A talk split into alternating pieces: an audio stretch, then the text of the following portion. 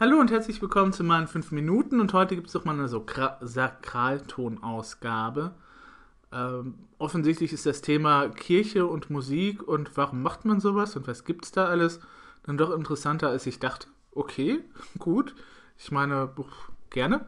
Ähm, wenn ihr Fragen habt, fragt immer nur, dazu bin ich ja auch da. Ähm, ich wollte euch noch mal kurz so die Unterschiede zwischen den einzelnen Chören haben. Ähm, ihr wisst, ich bin Chorleiter in Beek und ich habe einen, ich nenne das immer liebevoll Feldwald- und Wiesenchor. Das ist ein ganz normaler Kirchenchor mit vier Stimmen, Sopran, Alt, Tenor, Bass, wie man das vielleicht kennt. Und ähm, das ist halt ein Kirchenchor, der eben halt den Gottesdienst bereichert. Ähm, großartige eigene Konzerte haben wir jetzt noch nicht so auf dem Plan. Es kommt vielleicht noch, wenn wir halt die Kirche ähm, wieder ganz für uns haben. Momentan ist die aktuelle Situation so, dass wir zwar in der anderen Kirche sind, aber diese Kirche ist so ein Neubau aus den 50er, 60er Jahren mit viel Holz und Holz schluckt den Klang auch. Also es macht einfach keinen Spaß da zu singen. Das ist halt so. Und in einer normalen Kirche mit dem Hall, den man da hat und äh, die Umgebung ist dann halt auch ein bisschen anders. Und wenn wir dann wieder in der normalen Kirche sind, können wir auch nochmal über so ein Frühjahrskonzert oder ein Herbstkonzert nochmal genauer nachdenken. Genau. Also ich mache einen ganz normalen Kirchenchor. Dann gibt es darunter, das ist Stufe 1 sozusagen, gibt es die Singkreise oder die Singgemeinschaften. Das sind Leute, die sich halt ab und an mal zum Singen zusammentreffen und die singen in der Regel einstimmig. Ähm, meistens eben halt dann tatsächlich auch so Sachen äh, wie ganz normale Kirchenlieder. Es kann auch sein, dass man schon mal ein Volkslied miteinander singt oder was es eben halt so ist, was relativ einfach gehalten ist, dann lernt man halt sozusagen die Basics mehr oder weniger. Also es ist jetzt nicht so, dass man als Chorsänger eben halt alle Stufen irgendwie macht, sondern äh, meistens platzt man ja mehr oder weniger in den normalen Kirchenchor der Gemeinde rein, weil nicht alle Kirche, nicht alle Gemeinden haben eben halt die unterschiedlichen ähm, Chorvarianten. Also es gibt Gemeinden, die haben halt keinen normalen Kirchenchor, sondern nur einen Singekreis oder eben halt Gemeinden, die haben nur eine Kantorei Hamborn hat nur eine Kantorei, die dann eben halt auch die Funktion des normalen Kirchenchors übernimmt. Ähm, wobei die Kantorei schon mal am oberen Spektrum ist. Also unten Singkreis sozusagen, ohne das jetzt werten zu wollen, ähm, wo relativ einfache Sachen und einfache äh, Choräle halt gesungen werden, einstimmig in der Regel dann mit Begleitung. Dann gibt es den normalen Kirchenchor, Sopran, Alt, Tenor, Bass, vierstimmig da muss man dann schon seine eigene Stimme kennen und können, ne? weil man singt ja nicht nur dann die Melodie nur mit, sondern hat ja auch eine eigene Stimme. Das ist schon mal eine Herausforderung und da muss man auch vielleicht ein bisschen schon mal Noten kennen, obwohl ich auch Sänger kenne, die das Ganze nur nach dem Gehör machen, ähm, was ich immer bewundere, weil das ist ähm, wirklich eine Leistung ähm, für jedes einzelne Stück, das man da einübt äh, tatsächlich die Stimme dann eben halt im Gedächtnis parat zu haben. Ich finde es einfacher, auf die Noten zu gucken und dann genau zu wissen, was ich wann wo zu singen habe. Genau, ne? das ist dann so die Mitte, der normale Kirchenchor. Und oben drüber haben wir dann die Kantorei, wo es dann ein bisschen anspruchsvoller ist. Das merkt man auch, wenn man mal zu den Proben hingeht oder bei Aufführungen dabei ist. Die singen dann schon mal äh, ganze Oratorien, die singen halt kompliziertere äh, Musik, die wie von Bach, irgendwelche Bach-Fugen zum Beispiel, wo man halt ganz genau auf die eigene Stimme hören muss. Und äh, wenn man da einmal verpasst, ist man raus. Ja, das kenne ich. ähm, das ist dann halt so das oberste, der obere Bereich. Ne? Also es gibt so mehr oder weniger in der Kirche diese drei Varianten. Es gibt daneben natürlich auch noch einen, natürlich einen Gospelchor kann es geben. Klar, da sagt der Name, was gesungen wird, Gospel eben halt. Es kann sein sogar, dass es noch eine Schola gibt. Schola ist einstimmiger gregorianischer Gesang, also das ist von der Kirchentradition von um 1000 rum. Ähm, das ist das, was man immer so mit äh, singenden Mönchen verbindet. Und es kann auch sein, dass es noch einen Kinderchor oder einen Jugendchor gibt, die dann eben halt ähm, Sachen singen, die dann halt eben das für das Alter sind. Es ist selten, dass eine Gemeinde alles hat. Eine Gemeinde hat in der Regel werdet ihr sicherlich auch kennen, meistens halt nur einen normalen Kirchenchor. Ähm, beziehungsweise vielleicht eine Kantorei, die dann halt auch im Gottesdienst die Aufgaben des normalen Kirchenchors übernimmt.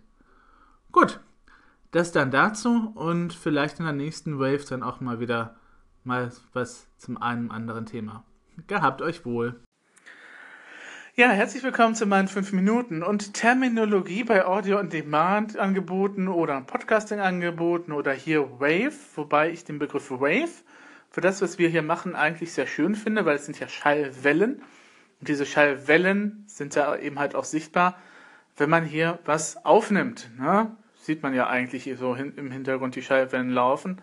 Zwar jetzt nicht unbedingt die aktuelle Lautstärke immer, aber im Hintergrund, wenn man was aufnimmt bei Anchor, sieht man die Dinger ja da wellenförmig vor sich hin laufen und Wellen und Vorwellen und Nachwellen und was es da so gibt.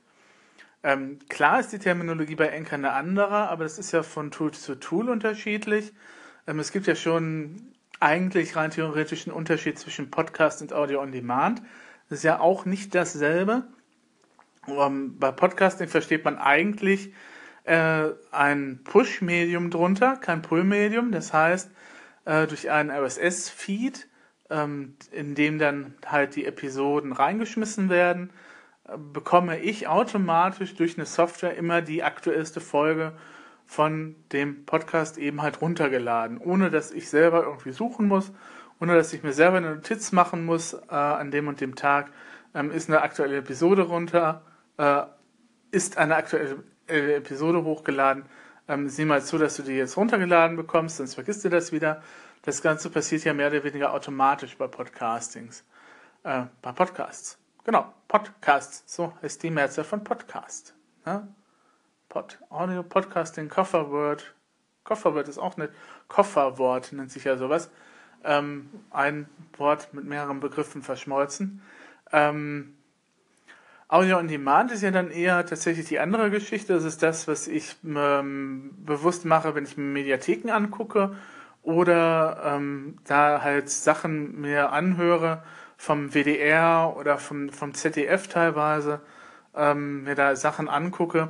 Da sind ja auch in Mediatheken, die in der Regel keinen RSS-Feed haben. Also ich habe beim WDR noch nie irgendwie für die ganzen Mediathekenbeiträge eben halt einen RSS-Feed mir, ange, mir äh, gesehen und äh, es ist ja dann auch tatsächlich, wenn man sich das anschaut, nochmal genauer ein Unterschied zwischen dem, was die halt per Podcast anbieten, also das, was automatisch runtergeladen wird, und dem, wo man sich selber eben halt nochmal einen Zugriff machen muss und suchen muss. Ähm, die Unterschiede sind ja da halt, halt vorhanden. Es ist ja nicht dasselbe Programm. Also ich habe noch nie, noch nicht gesehen, dass irgendwie eine Unterhaltungssendung als Podcast angeboten wird. Ähm, kann aber auch der Fall sein oder ich habe jetzt falsch geguckt, das kann auch sein. Aber es gibt tatsächlich da auch Unterschiede, was teilweise auch mit den Rechten zu tun hat.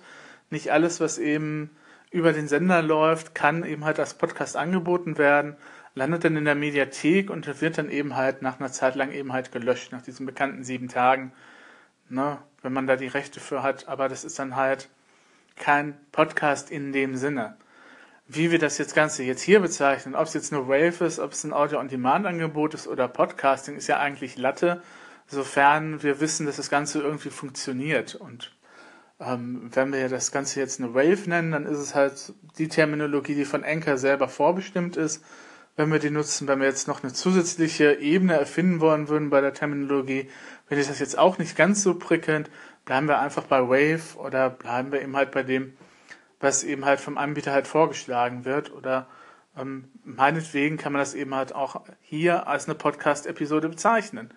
Könnte man sogar machen, wenn man das Ganze jetzt als Episode abspeichert, dann wird das ja, wenn man das so eingerichtet hat, tatsächlich von Anchor auch nochmal als Podcast-Episode tatsächlich gleichzeitig veröffentlicht. Dann gibt es einen RSS-Feed, den kann man dann über iTunes abrufen und dann wird das Ganze eben halt geladen, dann wenn die neueste Folge eben halt ähm, passiert. Vielleicht ist aber auch das nochmal ein bisschen so eine Anfängerschwierigkeit, bis man sich hier reinfindet. Diese ganzen Terminologien, ne? das ist ja bei Twitter aber auch so. Was ist ein Hashtag? Ähm, warum nennt sich das hier Wave? Ähm, und was ist eine Wave? Und was ist der Unterschied zwischen Wave und Episode? Und so weiter und so fort. Und da wäre es vielleicht auch mal nett, wenn man auch mal ein aktuelles Erklärvideo auch auf Deutsch ähm, hätten. Nur ähm, das können dann andere produzieren, die halt wesentlich besser mit Video sind als ich. hm, gehabt euch wohl.